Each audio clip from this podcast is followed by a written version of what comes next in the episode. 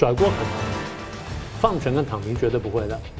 对任何一个独裁者来说，他不管是放权还是躺平，对他自己来说，他是自杀。隐身了二十天以后出来，然后直接就去南非参加这个国际会议，那他应该是有重大议题。是，然后他到那边以后发现这个议题黄了，所以他就生气了。原来他以为可以在这里推动去美元化，增加人民币的贸易使用啊，结果呢，这件事情不黄掉了，不行了。中国现在晓得了，我被包围了，被孤立了，被针对了，被脱钩了，所以证明什么呢？我的外交战略大失败。中国共产党从理论到意识形态到制度到路线，就全面出问题。所以呢，现在连华尔街都觉得这种钱也赚不得，啊，白宫已经地缘政治大觉醒，现在看到华尔街的金融大觉醒，啊，现在剩下来的就是台湾内部的亲共派也要觉醒。新闻大破解，回答新闻。大家好，金砖五国峰会召开前后呢，三国出了大事。首先在俄国呢，瓦格纳高层坠机一锅端死亡。俄国会动乱或冲击到俄乌战争吗？会联动到台海？中共趁乱搞事吗？那美日韩峰会呢？中共为何暴怒？习近平呢出访？今天参加金砖峰会的同一天呢，接连后院传出了失火，反习大字报公然挑战权威，这可能后续有可能会发生政变吗？而印度方面呢，是莫迪成功的宣布印度成功登陆月球了，这对比看起来似乎三国的影响力消长呢，可见一斑。那么金砖合作机制呢，扩大为十一个国家，中共想要打造反美集团能否成功？那金砖讨论共同货币，却为什么这次刻意的不再提去美元化？《华尔街日报》呢的指出，华尔街的中国梦正在破灭，而有学者警告并观察，金融外资正在断流中国。那么，华尔街的下一步是什么？我们介绍破解新闻来宾，台湾大学政治系名誉教授明居正老师。呃，主持人好，张龙兄好，各位观众朋友大家好。资深政经评论家吴家龙老师。啊，主持人好，明老师好，各位观众大家好，欢迎两位哦。八月二十三号呢，瓦格纳兵变失败的俄国的瓦格纳集团的首领普里戈金跟乌特金啊，在俄罗斯突然坠机身亡。那美国总统拜登说并不意外，而普丁呢在沉默之后。公开哀悼。那么呢，有些外媒就引述一些情报机构的说法呢，认为可能是导弹击落。不过呢，美国国防部说应该是源于蓄意的爆炸，没有迹象呢显示是导弹击落。而瓦格纳方面的相关社群账号指控是飞弹击落，扬言要兵变呢，攻占克里姆林宫。而传出在白俄罗斯的瓦格纳佣兵集团呢，正在往俄国进发，白俄要派出的部队要阻挡他们。而在中国大陆方面呢，网友在热烈的讨论，说这是恶版的林彪事件。所以，我先请教明老师啊，你怎么看这个事件啊？就是瓦格纳会报复吗？他可能对俄国或者普京政权带来什么样的影响？那对连带的话，会对中国什么样影响？应该会有些冲击的。我们这样说吧，那个呃，瓦格纳政变是六月二十三号、二十四号嘛？那从我们的日历看是六月二十四号了。不过我们在六月五月底的时候，我们已经听到一些相关的消息，所以我记得六月一号呢，我就公开讲过。我当时问了几个问题，我问第一个问题就是，普里戈金为什么要政变？如果要政变，为什么要政变？虽然他们那时候没有发生。我们看到第一个问题就是，普京的统治合法性呢，在那个时候开始大幅下降。基本原因是两个，当时我们已经讲了，基本原因两个。第一个就是俄国的经济这一年来呢大幅下滑，人民的生活呢开始感受到呢不方便，而感受到开始这个。呃，质质量变差。第二就是乌克兰战争呢，明显没有战胜，虽然还不是明显失败，但没有战胜。这个对俄国领导人来说是一个很大的打击。俄国的传统是这样哈，开疆拓土、侵略邻居的就是民族英雄，啊，这是他的合法性来源。但是如果你打了败仗的话呢，那你就是狗熊。大家注意看一下，第一次世界大战的时候，俄国战败，很快沙皇被推翻，啊，爆发革命。然后杀全家，所以你这个乌克兰战争，你不管你叫做这什么呃特别军事行动，还叫什么东西，反正老百姓看就是你打仗没有打赢，那你的权威就下降。而对普里格金来说呢，那是打得不好，但我打得最好。俄国的正规军呢，战力都没有我强，所以我是谁呢？我是最大的军阀，我是最大的军阀。当时我们就指出，任何一个政府呢，用正规军打仗啊，那打赢了当然非常好，打输当然很危险。但是你正规军打不赢，你用佣兵去打仗，一直是一个很大的威胁，因为这个这支非正规的军队对统治者始终是一个威胁的。所以普里戈金觉得我现在是最强的这军阀，然后我这个实力，我的实力超过了俄国正规军，所以他的大头兵开始出来。他的大头兵出来，呃，我大家不要忘记，普京自己本人是这个特务出身的，他对这些事情是非常敏感的。他在瓦格纳里面一定塞有他的这个情报人员，他的边边会监视的。所以，如果这个普里戈金大头兵爆发的话，他一定会知道问题上还有没有能力去处理他。好，这第二第一个问题，第二个问题，瓦格纳叛变，当时大家都说啊，这个对普京政权不利啊，什么等等。我说不一定，为什么不一定呢？从表面来看，他的权威是受到挑战，但事实上，如果我们往深层看，如果普里格金的叛变，其实是这个普京的阴谋呢，或阳谋呢？我知道你想搞鬼，然后我晓得你有大头病，我趁你还没有这么大实力的时候，我先把你挑起来，让你好像觉得有很多人同盟啊，很多人配合你，然后哎，你又开始开始造反了。这下呢，反心毕露，我可以处理你了。所以我说未必是这样子。好，那就算那个普京事先不知道，然后瓦格纳叛变了，然后布里戈就向这个莫斯科进发。最后呢，我说要看他怎么解决问题。如果在这时候普京能够化危机为转机的话，对他权威来说反而是加分，而不是这个扣分。比如说事后他是不是能够惩罚相关的人士，然后最后是不是能够掌握瓦格纳，甚至掌握其他的佣兵，这个很重要。我举一个例子，我过去谈谈过这个事情。一九三六年十二月十二号爆发西安事变，蒋委员长被劫持了，被张学良、杨虎城劫持了。当时哇，这中国乱成一团。因为之前呢，虽然委员长的声望非常高，但是大家不觉得说他是中国唯一的希望。爆发那件事情之后，大家突然发现说啊，他是我们的唯一希望。这唯一希望现在被劫持了，所以他的声望反而节节升高。等到危机解决了，虽然他只是用了一封一封公开信去指责张杨二将军，然后把这张学良给扣了，但是他的声望反而升高，并没有下降。所以我们当时讲。如果普京能够化危机为转机的话，整件事情对他来说不见得是坏事。所以当时我们预测，如果普京的后续动作做得好的话，那没有问题。你找了一个找了一个借口大清洗。哪些后续动作？第一，追杀普里戈金；第二，收回瓦格纳；第三，清除相关人士；第四呢，借机收回其他佣兵部队，包括车臣部队在内。如果你有这实力的话，大家不要忘记，如果这场真的政变。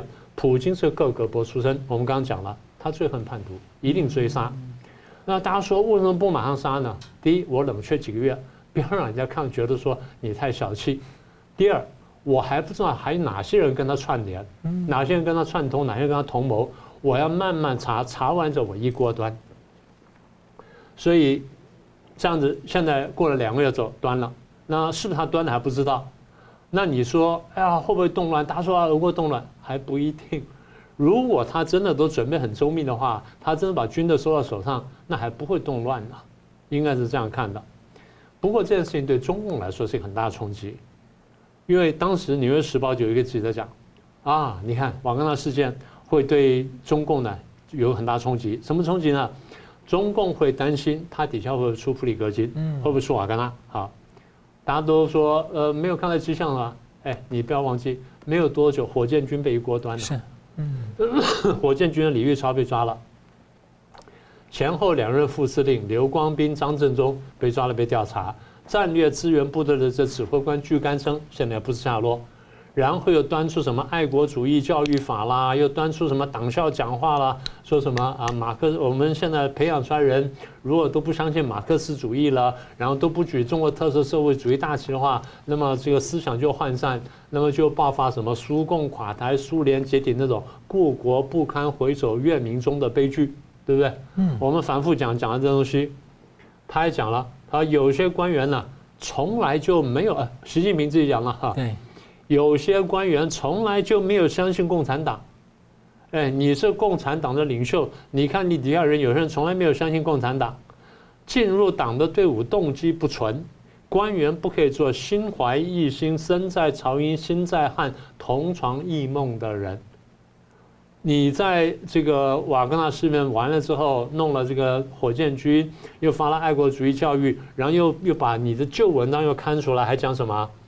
如果中共这个丧失了理想信念，就会失去精神纽带，成为乌合之众，遇到风浪就会做鸟兽散了。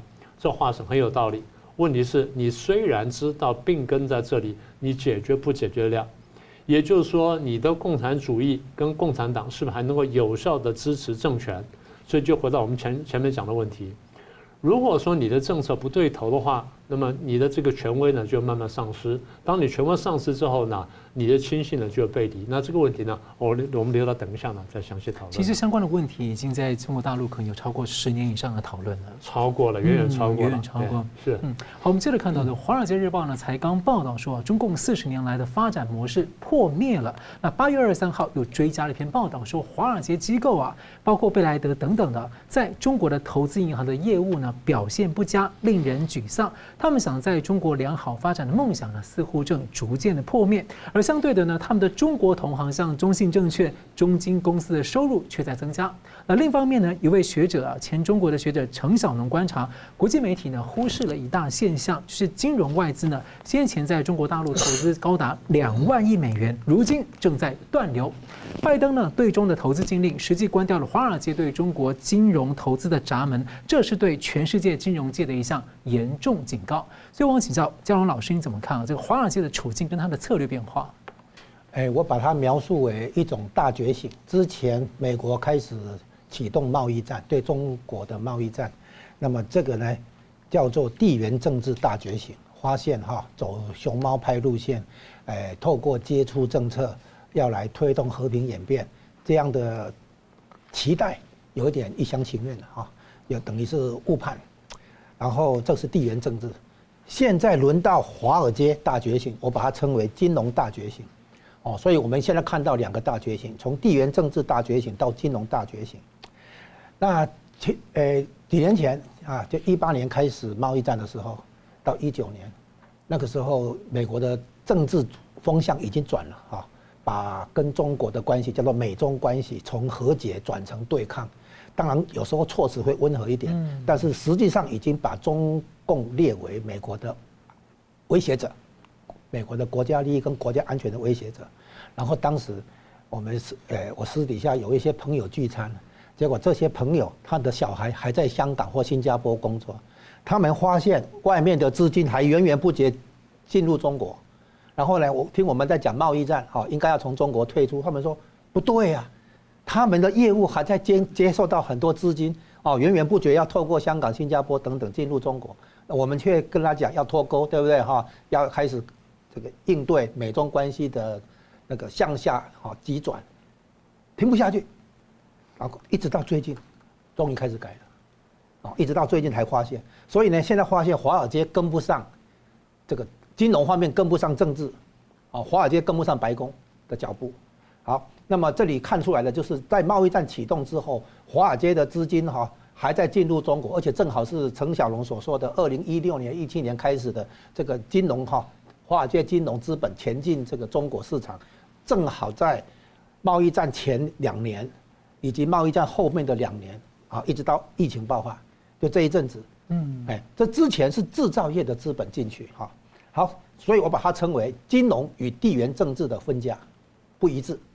然后现在这个不一致，华尔街跟白宫的不一致，现在终于面对摊牌，然后呢，金融资本开始要配合这个地缘政治的这边的转型。哈，华尔街要配合白宫了啊。原来华尔街跟白宫好像不一致嘛啊，那现在要一致了。现在情况是这样哈，我们现在看到的是华尔街碰到的问题是第一个叫迷雾啊，就是它造成它误判。然后第二个呢是泡沫，泡沫让他抓狂哦，就是有点狂热，所以从迷雾到泡沫都是误判，不只不过是不同种类的误判啊。然后现在我们看出来哈，中国模式，我介绍一下中国模式的三部曲。一开始哈是我们讲看到那个产业面哈，就是，诶外我们先讲一下境外资本进去中国，一开始是制造业资本，那个叫直接投资，外来直接投资 FDI，外来直接投资。那现在后来呢就出现的是金融投资。啊，就是那个 portfolio capital 哈，portfolio investment 就是就是那个证券或者投资组合啊，嗯，进入中国，所以那现在我们看哈，两种资本都一样哈，出现一个叫进口，哎，叫做那个进口替代三部曲。第一个，第一阶段以制造业就为例子，你先看哈，我们先让外面的人进来设厂。好，这个时候是组装，没有什么技术含量，OK，没关系，让他进来。进来之后呢，好了，为了配合这个生产，供应链进来了，零组件的部分进来了。对、嗯，好，这个这个时候就有技术含量进来了。好，然后呢，他接下来他培养自己的中国企业，哦，来模仿你的自组装，模仿你的供应链，啊，然后呢，他从你这边那个。山寨啊，或者把你挖角，把你的那个用的那个中国的那个劳劳动力人才等等挖过来。好了，中国成立自己的，复制你的模式哈，成立自己的那个企业了哈。好，接下来呢，他不但在中国的部分把你的市场替代掉，而且他到国外跟你抢市场。嗯，一个最典型的例子就高铁，高铁的技术它来自日本，来自欧洲。对吧？一开始他让你进来，进来之后他他的企业开始把你的技术吸收过来，整合过来。最后他跑到外面跟你抢高铁生意啊，啊，类似这样的进口三部曲，然后现在用一样在那个金融领域，我们现在先讲一下它的细部操作哈。一开始他用廉价劳动力，就劳力吸引资本，用廉价劳动力吸引的是制造业的资本。第二部分呢，它用市场来吸引你的技术，我这边有市场啊，那一些技术进来了。然后第三个，它其实是等于了哈，它可能有意或者无意。它等于用泡沫，包括房地产泡沫、资产泡沫，来吸引金融资本。所以有两种资本嘛，哈，制造业资本的话是用廉价劳动力去吸引，然后呢，金融资本的话用资产泡沫来吸引，然后最后呢，泡沫会破掉嘛，哈。然后呢，现在我们看起来哈，它这样的三部曲啊，那个现在进入这个从迷雾到泡沫破灭的时候，是中国大泡沫的这个破灭，然后呢，包括中国梦的那个破灭。我们上次提到哈，总共有再整理一下，有四个时代的结束，啊，那第一个改革开放时代结束了，第二个世界工厂时代结束了，啊，第三个高成长的那个时代，中国经济老是高成长，对不对？这个时代结束了，再你再去做那个数据水分没有意义了啊，然后最后一个就是那个大国崛起的这个时代结束了，啊，然后结论就是。那个他现在碰到的结论就是所谓中华民族的伟大复兴这个梦想，这个中国梦破灭，然后现在华尔街的等于是抢到最后一棒啊，就是制造业已经不进来了，现在轮到金融资本进来。之前是制造业的资本六成，金融资本四成，现在倒过来，金融资本六成，制造业的资本已经没有那么多了啊，所以华尔街进来接到最几乎是接到最后一棒，所以呢，华尔街能抽身吗？现在问题，华尔街会。心甘情愿给他吃掉吗？我我告诉你，华尔街会报复。现在看到了，你叫金融断流，对吧？是这样，已已经进来的资金要跑，那个是制造业叫做脱钩。对。可是金融业也要撤，结果呢，外面哎后面的资金就不再不就不不敢进来，所以已经进来的资金要撤，我要进来的资金不敢进来，现在把它称为断流嘛，金融断流。那制造业的资本要撤，就叫脱钩嘛，哈。那其实两个制造脱钩、金融脱钩都要脱钩。然后把它讲成啊，去风险化，降低对中国的依赖等等，好分散这样子。其实表面上的这些说法都不重要，重点就是从白宫的地缘政治大觉醒到华尔街的金融大觉醒，然后背后意味着刚刚讲的四个时代结束，或者浓缩成一句话，就是所谓的中国梦破灭啊结束。那么这样的结果不会只是反映在制造业，啊，金融业绝对也会在其中。那我们现在看到的华尔街觉醒，因为华尔街的是熊猫派的那个支持者，所以熊猫派的这个路线哈，包括季新吉本人在内，都会跟习近平讲哦，我们那个时代结束了哦。所以我们现在看起来好不容易经历了五十年，看到了从一九七二年哈，亲中就是诶尼安排尼克森去上海去中国访问去签签上海公报到现在啊，五十年下来，真的是世世局沧桑了哈，看到了是一场梦醒。一场觉醒。我休息一下，马上回来。欢迎回到新闻大破解。习近平呢，在出发前往南非的金砖峰会前呢，已经在环北京的洪灾跟北戴河会议以来呢，大约隐身了二十天之久，被猜测呢在做什么？例如，是不是在谋划大清洗呢？而他出发这天二十一号呢，同一天出现了三个消息。第一个呢是香港的南华早报二十一号的报道啊，宣称习近平的第三任期很少露面，是有意要下放权力，让亲信去传达他的重大决定，他更多转为幕后操盘的角色。那第二呢，是新加坡联合早报二十一号刊出香港企业家、前中共政协委员刘梦熊的文章，说问题呢在经济，根子在政治。不点名的习近平呢是大骂的各种政策，那被形容是一个反习的大字报。第三个呢是。旅美的华裔评论家邓玉文在二十一号发文说，不久前呢见了一名去年退休的中共高官，是经常跟习近平会面的人。他估计啊，中高层的干部至少有七成百分之七十呢是反对习的路线跟政策，连亲信都很不满习近平的领导跟做法，但不敢讲。不过关键时候呢，会背叛习近平。所以请教两位，我先请教明老师啊，像中共现在是面临经济社会、政治、外交等多重的危机，三个亲北京的管道传出这样的一个消息，好像权力有些问题啊。您怎么看？说习近平到底是在放权，还是躺平，还是甩锅？哈，亲信在关键时刻会背叛吗？那会有内部政变吗？我想邓玉文不会认为他是亲北京的啊。啊，另外两个是比较亲北京的。应该这样说了，南华早报那是胡说八道了。那刘梦熊那个他可能是代表某些方面意思，邓玉文是比较独立判断的一个人嘛，所以我觉得他讲的比较准确。其实你这问题呢，我们可以先从两方面来看。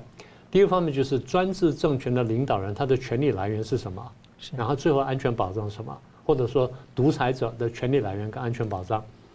一般来说，一个专制政权的领导人或独裁者呢，权力来源大概有三个。第一个就是我的权威，我有这个位置，我的权力，我可以做一些决定，这第一个。第二就是我的恩赏，啊，我用这个赏赏赐啊，不管是提拔官位了，或给钱了，或给荣誉，或者发勋章等等，恩赏。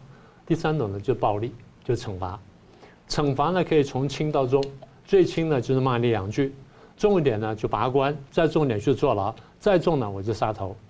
不管是用这个飞弹把你打下来呢，还是说用犬决了，还是干什么，反正最后的暴力就是这样的。但是一个。任何一个这个政权的这个独裁者呢，他再暴虐呢，他必须提出某种施政目标，提出国家目标，也就是他必须要一些多少能够团结他底下人的一一个方向出来。那么大家即便怕他的暴虐，怕他的这些这个滥权什么的，但觉得说哎，那个目标还不错，我们愿意来努力做做看。但是如果大家在这个滥权的过程当中，突然发现你这个目标呢，其实达成不了。或你目标是错的，或你的方目标虽然对，但你方法是错的，不能达成的时候，也就是你的施政满意度不能让老百姓满意，也不能让我们这亲信满意的时候呢，反叛之心就慢慢开始。其实你看到大陆这几年反叛之心已经出现了，四通桥的标语啦，然后白纸革命啊什么的，这都是反叛之心，只是被镇压下去了。所以代表说，其实社会上不满的情绪是存在的。那问题是你怎么去应对？好，那现在剩下的问题就是，那独裁者在面对这些问题的时候，或面对这些不管是真实的挑战还是潜在挑战，他最后的安全保障是什么？第一层是警察，啊，你们在前面帮我挡了；第二层是特工特务；第三层呢，用到军队了；第四呢，军队若不可靠的话，我要有一个铁卫军，就是我私人的这个军队。好，我们举几个例子，过去希特勒。希特勒当然有军队、有警察、有国家、有国家工具什么，但最后有什么？他有党卫军呢？是。当党卫军开始叛变，或党卫军开始勾结其他人，然后想要叛变、想要杀希特勒的时候，那希特勒就非常危险了。啊，这第一个案例。第二案例是一九九八零年代末期的罗马尼亚的独裁者齐奥塞斯库，他建了世界上最大的宫殿，然后做了许许多多他心爱的演讲。但到最后，人民要反叛他的时候，他依赖谁呢？依赖国防部长。嗯，所以老百姓底下反叛他，聚集起来反叛了。他要国防部长去镇压，国防部长不肯镇压，就被拔官了。消息传到街上，老百姓说，国防部长因为不肯镇压，就吞枪自杀，就聚集人呢变十倍之多。然后那齐奥塞斯库没办法，我任命第二个国国防部长去镇压。这国防部长非常有趣，就是你说的躺平，我不想镇压，但是我也不要自杀，我就想干国防部长，非常有趣的一个人。最后，反正这个国防部长不去镇压，齐奥塞斯库倒台了。这第二个案例，第三个案例呢是这个颜色革命当中的伊拉克的海珊。伊拉克海珊有军队，然后前面打了几年啊轰轰烈烈的仗，到最后打败了，然后被美国攻进来了。然后呢，军队瓦解了，最后靠谁呢？靠禁卫军。当禁卫军保不住他的时候，那海山就保不住了。那这第三个案例。第四个案例呢，也是茉莉花革命时代这个利比亚的格达费。格达费有军队，但军队没发挥什么作用。他有警察，警察没发挥什么作用。特工，特工很快就闪掉。就靠什么呢？靠他身边那堆高又高又漂亮女保镖，没有一个发挥作用。最后呢，格达费被拖到街上，被打死，然后被虐尸。那么也就是独裁者的下场呢，通常非常悲惨的。所以我们现在几乎可以预测，金正恩将来下场呢，大概就是这样的，不会差得太远。那么现在回到中共了，中共近年的这施政缺失，我们已经数了很多了。我们就简单从内部、外部呢，再跟大家走一下。内部，比如说清零政策啦，国进民退啦，然后一天打一个产业等等，所以打的经济萧条，然后失业率大增。外部呢，搞战狼外交啦。搞扩军啦，跟美国斗争啦，然后去挺俄国啦，然后搞到外部呢去自我孤立，所以大家现在慢慢看见了问题的根源呢。大家看得浅一点，就是领导人个人。那领导人是谁呢？就是习近平，这是最浅的一个认识。认识比较深的就是说，啊，是对习近平是有问题，习近平是有责任，但是呢，他不是最大问题。最大问题在哪里呢？在我们这套政策跟路线。因为这个政策跟路线不对呢，所以谁来执行呢？就好好不到哪去，坏可以变得非常坏。好，这是第二层。第三层看得更厉害是什么？我们体制是错的，我们走了一党专政的这条路子，然后走了共产主义的道路是错的。如果当初走的是资本主义或像台湾一样走三民主义的话，啊，那情况好得多的。你看人家台湾现在不是过得很好的吗？好，所以这是三层：个人，然后路线跟这个体制。那认识浅的呢，就想把个人除掉；嗯，认识再深一点呢，就想改变政策、改变路线，但是呢，还是抱着共产党。认识更深的就是我要把共产主义整个推翻，然后走上一条这个民主自由大道呢，这个中国才走得下去。好，那这个我们将来再说。那独裁者看待这个问题没有看见了？独裁者晓得挑战是纷至沓来的，他晓得他内政没搞好，他晓得外交出纰漏。所以也晓得很多人开始心生不满了，开始有各种各样的情况了。所以我第一我就高压，大家看到大陆社会就很清楚嘛，任何地方都高压嘛，任何处理很奇怪的事情我就把你压住，把你抓起来或者把你关掉什么的。所以第一是高压，高压不能完全解决问题呢，我找替罪羔羊，啊是他的问题，他的问题，他的问题，就把他抓起来弄掉了，然后把大家这个注意力呢就分散了，再不行了，我诛戮异己。凡是跟我意见不一样的，我不只是说抓什么替罪羔羊，我全部抓起来关了或杀了或干什么，抓抓诛戮异己。所以你刚刚讲他会不会放权，会不会躺平，会甩锅？绝对不会的，甩锅可能，放权跟躺平绝对不会的。对任何一个独裁者来说，他不管是放权还是躺平，对他自己来说他是自杀，所以他绝对不会做事情。甩锅有可能东甩西甩，甩给人家。所以你刚刚讲说啊，外面现在普遍质疑习近平因为权力受到挑战，所以不太常露面。对，一方面是避风头，二方面什么？避免暗杀，因为的确有人会暗杀他。好，最后一点，你问说亲信会干什么？亲信在底下他是看得很清楚的，他明明晓得老板是有错的。那有些人是管他三七二十一，反正我有官做，我就做下去。有人开始比较明白的时候呢，这就互相观望。他动不动手？他动不动？他都不动，那我也不动手，我到旁边看。但是最后有人忍不住了，胆大的就先动手了。希特勒不被杀过几十次吗？有胆大先动手了。一旦有胆大先动手了，大家看情况差不多，墙倒众人推。嗯。所以前面讲了什么？不管七号、三十股的呢，就这样，到时候全墙倒众人推。墙倒众人推之后呢，大家开始火速切割，我跟他一点关系都没有。这就亲信最后呢可能采取的行动。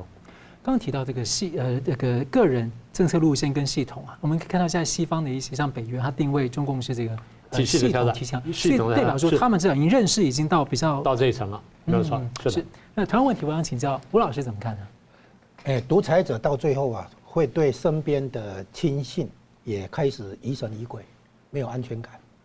然后呢，他所以现在重点不是亲信对习近平满不满意的问题，因为亲信哈只是听命办事的，执行习近平的那个指令的，他们有不满也都吞下去了，他不会说有什么。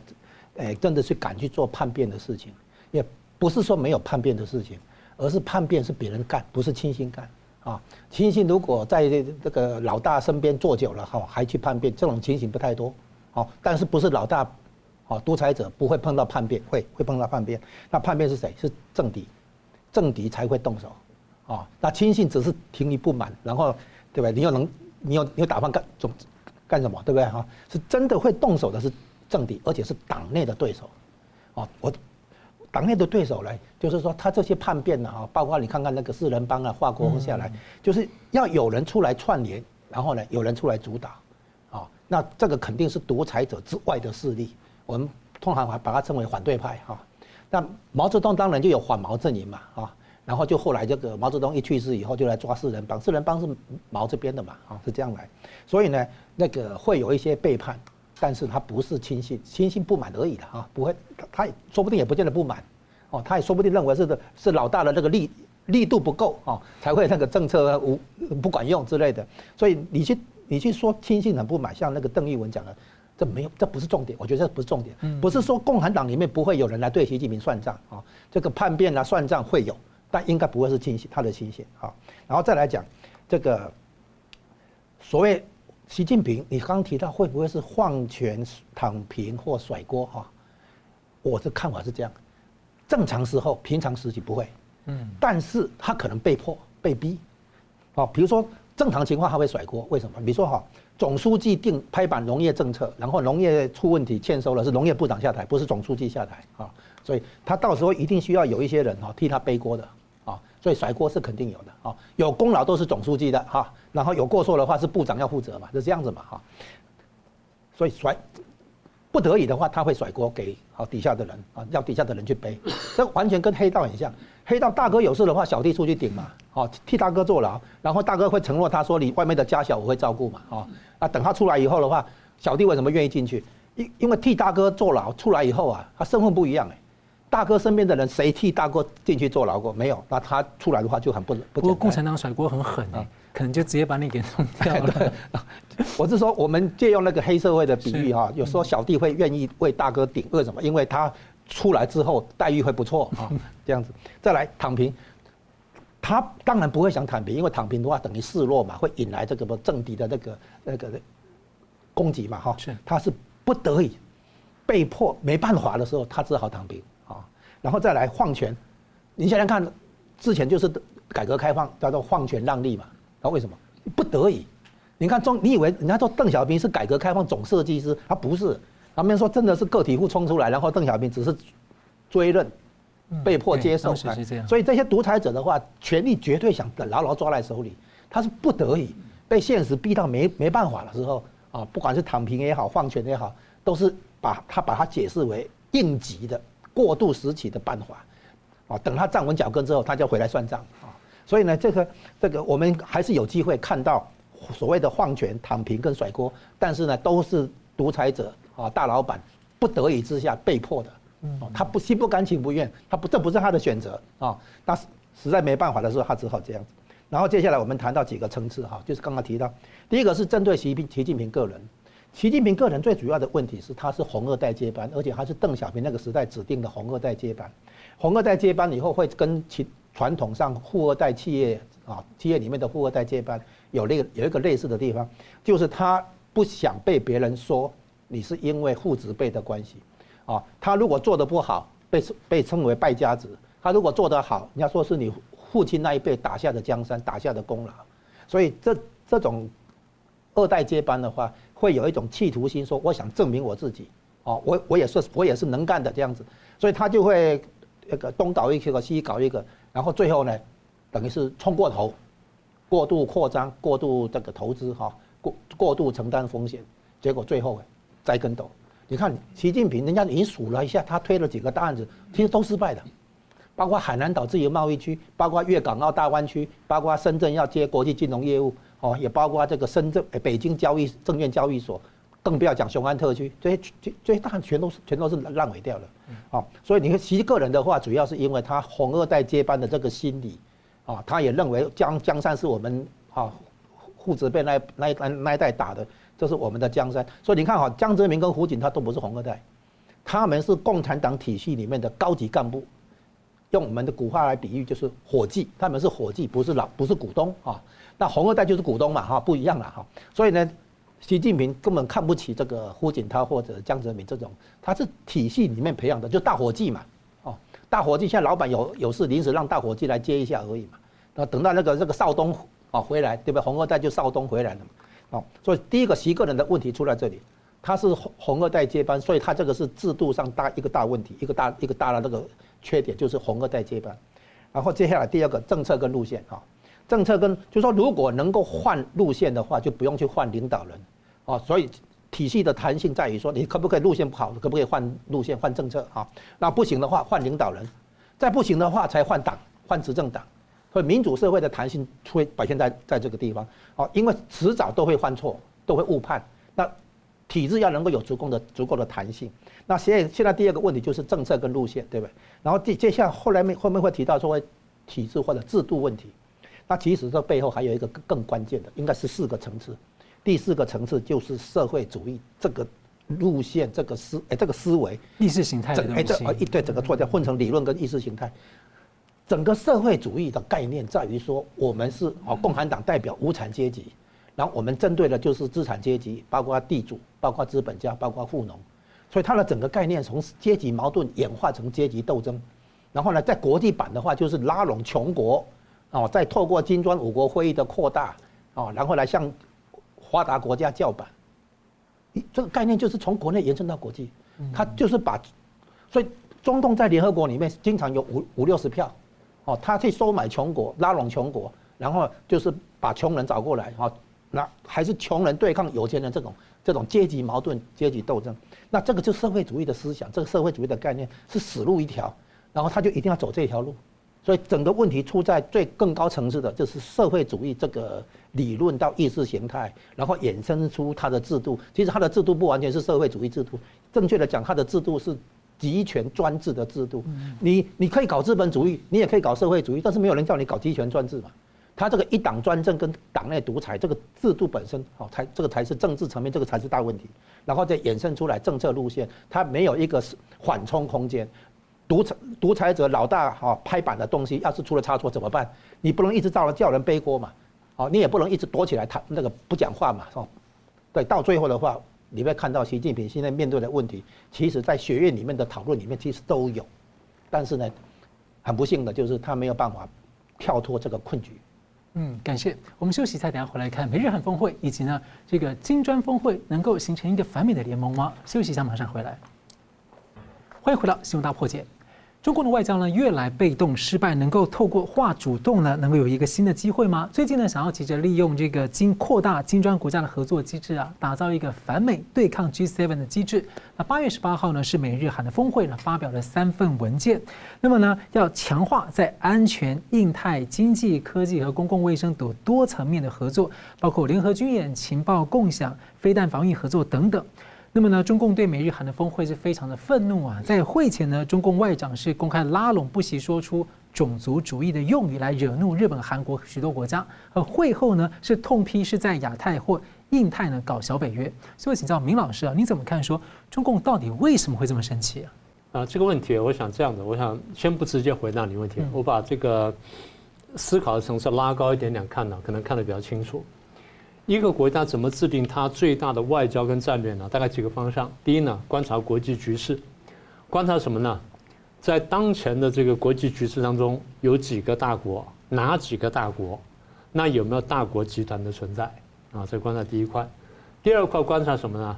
观察当前的国际秩序是什么样子的？也就我们现在主要谈什么问题？我们关切什么？然后我们的主要价值观在哪里？我们的运作方式等等，叫当前的国际秩序，话很抽象，但其实呢是非常真实的。所以，第一，一个国家要去制定大大战略的时候、大政策的时候呢，他要做这件事情。第二，当他观察完之后，他要自我定位，怎么定自我定位？就当他看到这个国际秩序之后，他做一个判定：我喜不喜欢这秩序？我接不接受这秩序？这个秩序对我有没有好处？我秩序对我有没有有没有什么坏处？或者说，我如果不喜欢这秩序的话，我能不能挑战这秩序？能不能改变这秩序？所以，第一，我怎么看待当前的这个国际秩序？第二，国看完之后呢，我怎么看待当前的大国？有哪些国家？这些国家 A、B、C、D，谁是赞成当前秩序的，谁是反对当前秩序的，然后再来大国有没有形成集团，A、B 形成集团，C、D 形成集团，A、B 跟 C、D 什么关系？再来就是那我要怎么定位？我怎么定位呢？就要看我跟当前国际秩序的态度。我若赞成这个秩序的，我就要挑赞成这个秩序这些国家做朋友。是。然后我若反对这秩序的话，我就要挑反对这秩序这些国家做朋友。换句话说，我在看秩序，在看大国跟集团的同时呢，我在区分敌人跟朋友。啊，这第二层。当这个敌人跟朋友区分完之后，就可以制定国家政策了。就制定国家大战略了。那我先举两个案例，第一个是日本当年的明治大帝的案例。明治呢，这个英武有有英武有为，十四岁即位，十五岁呢大政奉还，然后开始制定政策。所以他一路走下来呢，大概几年之内呢，他制定了四个非常重要的国家大战略。第一，不跟西方大国为敌。嗯，他看见西方大国这种工业革命啊，这个兵军力强大。已经是一个完全不同世代的国家，他已经看懂了，所以不能跟西方大国为敌。第二，如果我日本要起来的话，除了要工业革命要干什么之外，我要跟第一强国同盟，这很厉害，这眼光非常厉害，所以后来出现英日同盟，是啊，跟第一强国同盟。第三，即便我跟第一强国同盟了，我绝对不两面作战，也就我要挑敌人的话，我只有一个敌人，我不能同时有两个敌人。所以他当时打了中国，三国干涉还辽的时候，他立刻突出来。嗯，第一呢，我不跟西方各国为敌；第二呢，我不开两线，开两个战场，我跟中国为敌就可以了，我不可以同时跟英法俄为敌。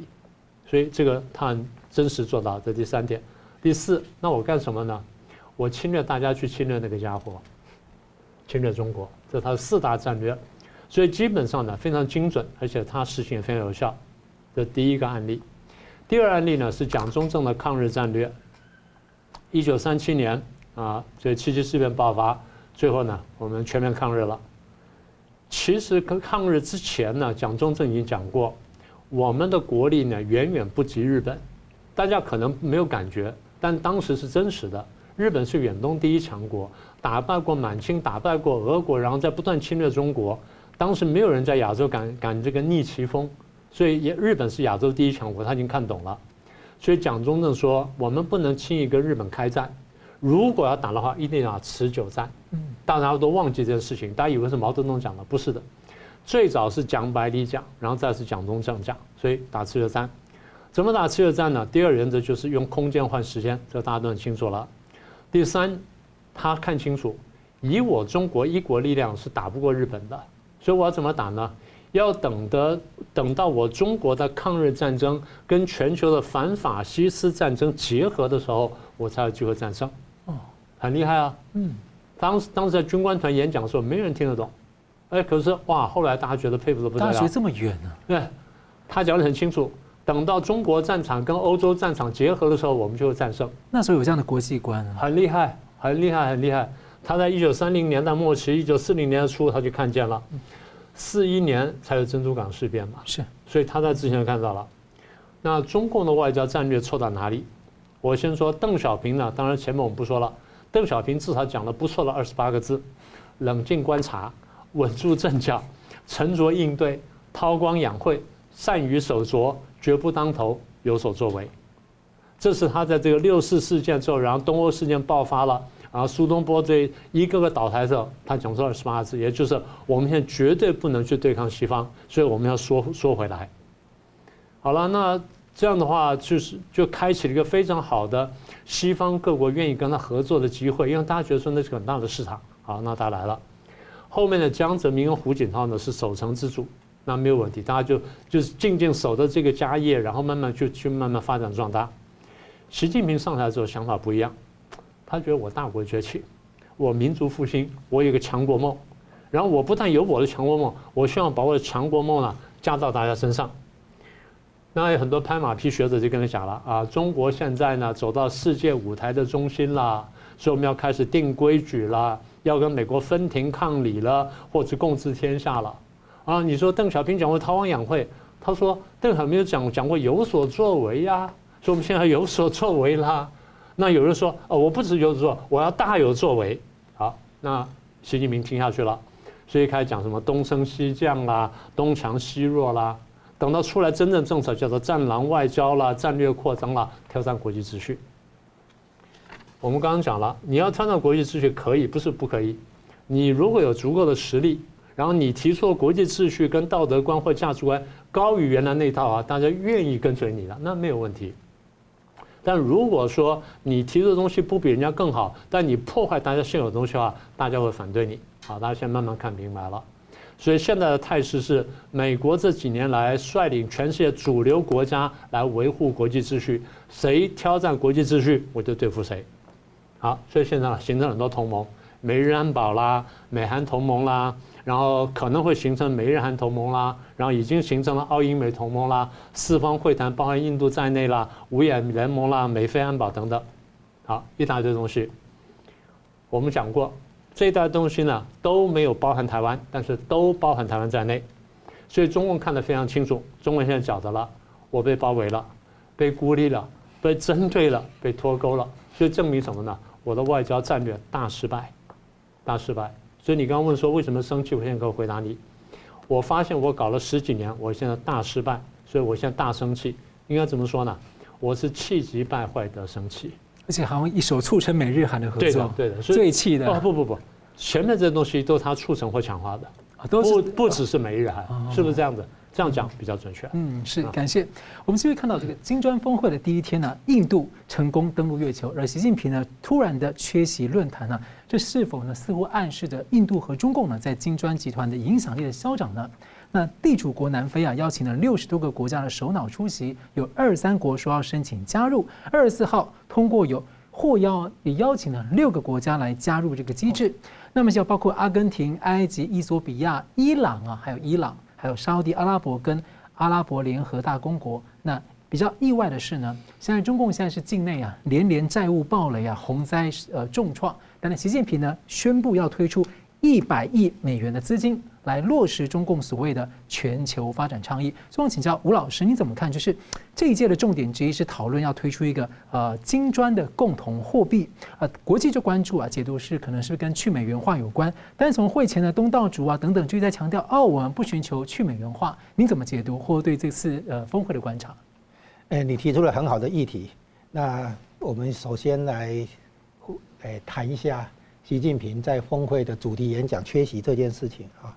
因为如果他这一次，你呃隐身了二十天以后出来，然后直接就去南非参加这个国际会议，那他应该是有重大议题。是。然后他到那边以后发现这个议题黄了，所以他就生气了哈。就是演讲之前他有出现，演讲之后他也有出现，中间这个演讲他叫王文涛去念稿，这个分明摆明了是给地主国难看，就是在摆摆脸色，在使性子。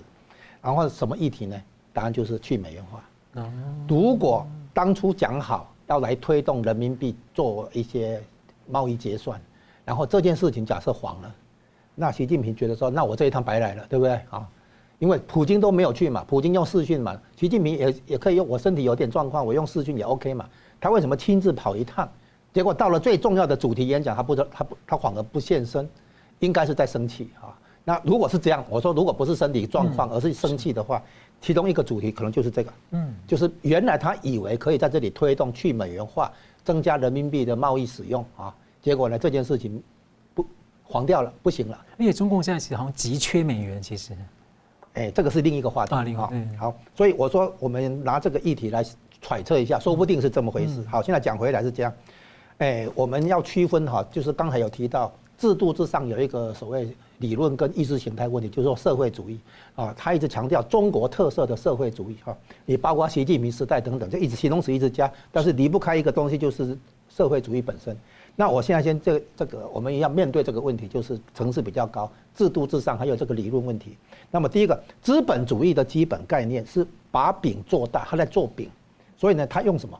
用创新改变世界啊，这是贾博士的这个名言啊。资本主义一直在追求。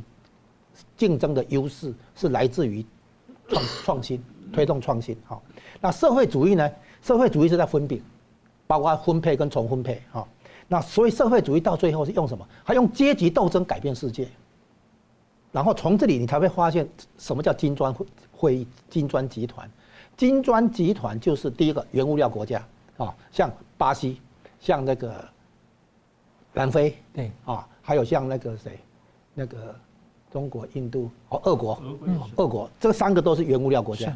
然后中国跟印度是使用原物料啊，原物料的使用者。所以金砖五国一开头是以原物料经济，而且他们都是发展中国家，是。啊，所以这这两个特色。那你现在看到它的扩张。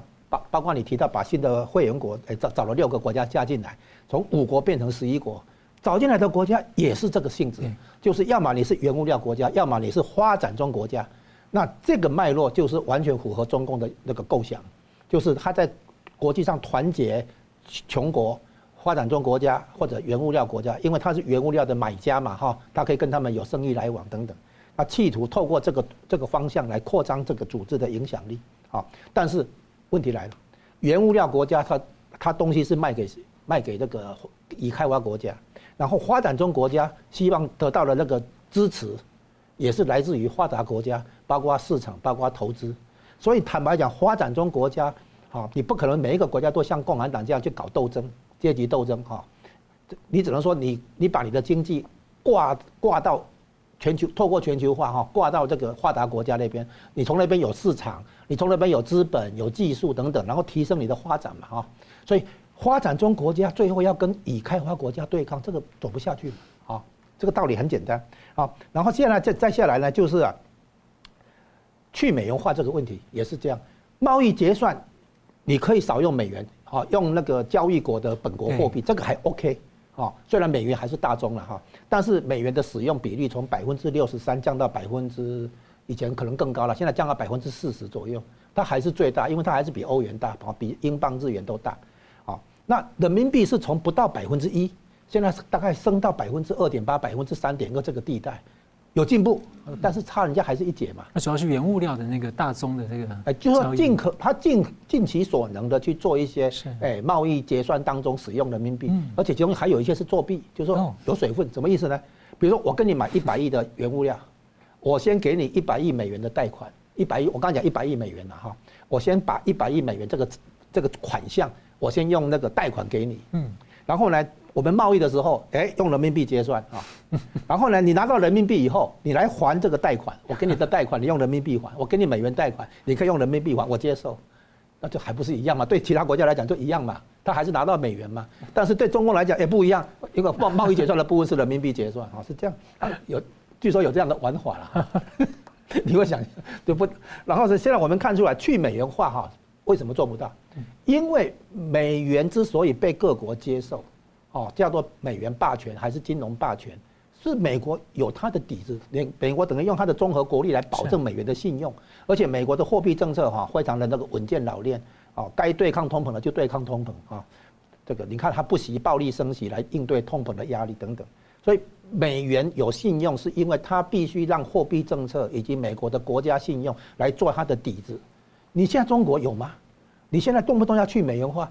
对不对？你你直接挑战美元，你像美国人怎么怎么应对？美国人都不跟你吵架，都不跟你泼妇骂街，美国就直接釜底抽薪，直接去经济围堵，直接禁运那个高技术含量的那个设备或零件给你，很简单嘛，美国就直接开干了哈，不会跟你吵架的哈。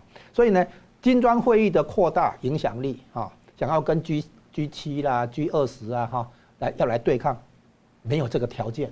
第二个，想要发行金砖的那个共同货币啊。说人民币在这个区这个范围内来扩大使用，某些贸易结算你使用也 OK 了哈。但是呢，你说要来挑把它讲成是去美元化，你你你干嘛惹惹毛美国人干什么？你以为美国人就没事干，给你这样搞？就美国人一出手整理的时候，你你看你怎么应对？你不是自找麻烦嘛，对不对？所以邓小平讲的韬光养晦，不只是在中国国力起来之前要韬光养晦，中国国力起来之后还是韬光养晦好？为什么？你让美国人去内耗不是很好吗？你让你利用美国壮大中国自己，这不是很好吗？你干嘛一定要摆明了要一定要跟他对抗？再来，意识形态、社会主义这条路，这个理从理论到意识形态到政策路线走不通这个事情，他如果没有明白过来的话，之后还是会有很大的这个困难会出现，不排除会出现新版的文化大革命、新版的这个一穷二白。